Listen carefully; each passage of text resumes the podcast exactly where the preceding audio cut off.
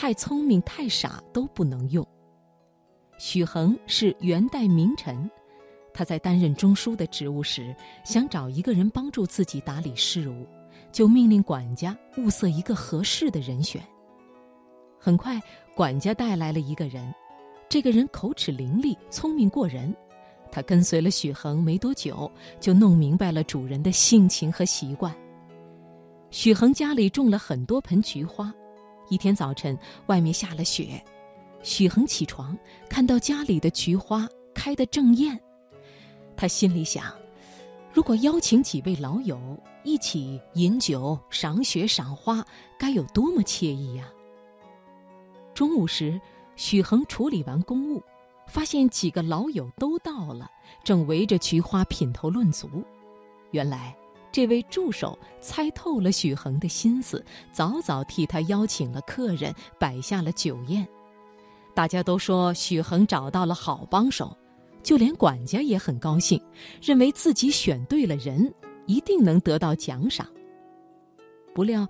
许衡很快就把这个人给辞退了，命令管家重新物色一个适合的人。这次呢，管家找来的是一个憨厚老实的人，他处处遵循主人的意愿，从来不敢越雷池半步。有一次，许衡去外面办事，这位助手跟着跑前跑后，十分辛苦。许衡办完事情还要到一位亲戚家去坐坐，就让这位助手回去好好休息。这人回到家时，一位奴仆正在打扫院落，他想偷懒儿，就对这人说：“主人吩咐你和我一起打扫院子，你跑到哪儿去了？”这个人听说是许衡的吩咐，立刻拿起扫帚，干得满头大汗，直到院落干干净净才罢手。许衡回到家，听说了这件事。他叹了口气，很快又把这个人给辞退了，命令管家再去找人。自己找来的助手连续两次被辞退，管家的心情有些郁闷，不明白许衡心里是怎么想的。最后，他只好找了一个从外表到谈吐都很普通的人，没想到许衡对这个人非常中意。试用了一段时间，就决定长期留用他了。面对管家的不解，许衡微笑着说：“太聪明的人不能用，因为我必须时时防备他；太傻的人不能用，因为容易让人摆弄。只有介于聪明和傻之间的人最有智慧，才可以放心使用啊。”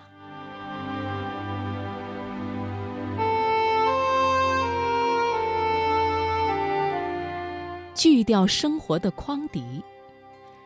篮球运动是由美国马萨诸塞州的体育教师詹姆斯·奈史密斯博士发明的。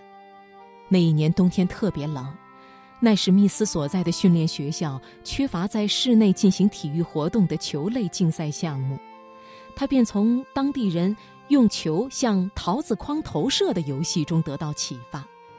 将两只篮筐分别钉在室内体育馆两端看台的栏杆上，以足球为比赛工具向篮内投掷，按得分多少决定胜负。这项运动很快在马萨诸塞州风靡起来。不过，由于栏杆上钉的是真正的篮筐，每当球投进时，得有一个人踩着梯子上去把球取出来。为此，比赛断断续续的进行，缺少了紧张激烈的气氛。为了解决这个问题，大家纷纷开动脑筋，想出了很多取球的办法。有一位发明家甚至专门制造出一种机器，在下面一拉篮筐就能把球弹出来。不过，这些办法都没能让篮球比赛顺畅起来。尽管取球的时间越来越短，但是紧张的比赛还是一次次被迫中断。几年后的一天，一个小男孩跟随父亲从一群正在进行篮球比赛的人旁边经过，看到大人们一次次不辞劳苦的取球，小男孩奇怪地问父亲：“他们为什么不把篮筐的底去掉呢？”这句话正好被一位球员听见，他立即找来一把锯子，把篮筐的底锯掉。于是，困扰人们很长时间的取球问题就这样解决了。去掉篮筐的底本是一件简单的事，为何那么多有识之士都没有想到呢？说白了，因为我们的思维就像篮球一样，被篮筐的底阻隔在了半空中。于是我们就盲目的去搬梯子、造机器。其实世界上原本就没有太复杂的事，之所以复杂，都是人为造成的。生活如筐，许多时候我们需要的只不过是一把锯子，来锯掉那些阻碍我们的筐底。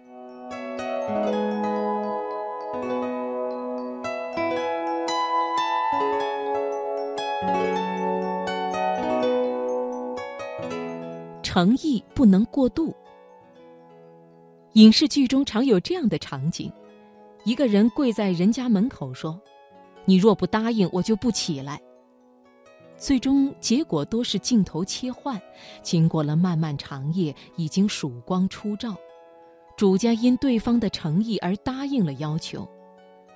不仅影视剧，现实生活中类似的情况也不鲜见。这样的诚意对于很多人而言感动多多，我却不赞同，因为怎么看都有强迫之嫌。在这方面，我更欣赏美国作家罗斯的做法。一九四六年，罗斯到威考西克中学读高中，偶然读到一篇欧洲移民的文章后，产生了浓厚兴趣。此后，他大部分的课余时间就泡在图书馆里阅读相关书籍。无意中，罗斯得知学校的威廉老师收藏了很多有关欧洲移民的书籍，其中一些还是很珍贵的孤本史料。他兴奋不已，赶忙登门拜访，透露出借书的想法，但是被威廉老师委婉的拒绝了。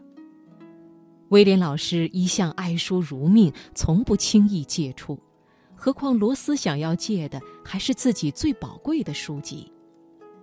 几天以后，罗斯又去威廉老师家里借书，同样遭到了拒绝。罗斯的朋友米勒得知以后，对他说：“我有一个好主意，每天放学以后，你都到威廉老师的家门口等着，让他看到你的诚意。”一周不行就一个月，不信威廉老师不被打动。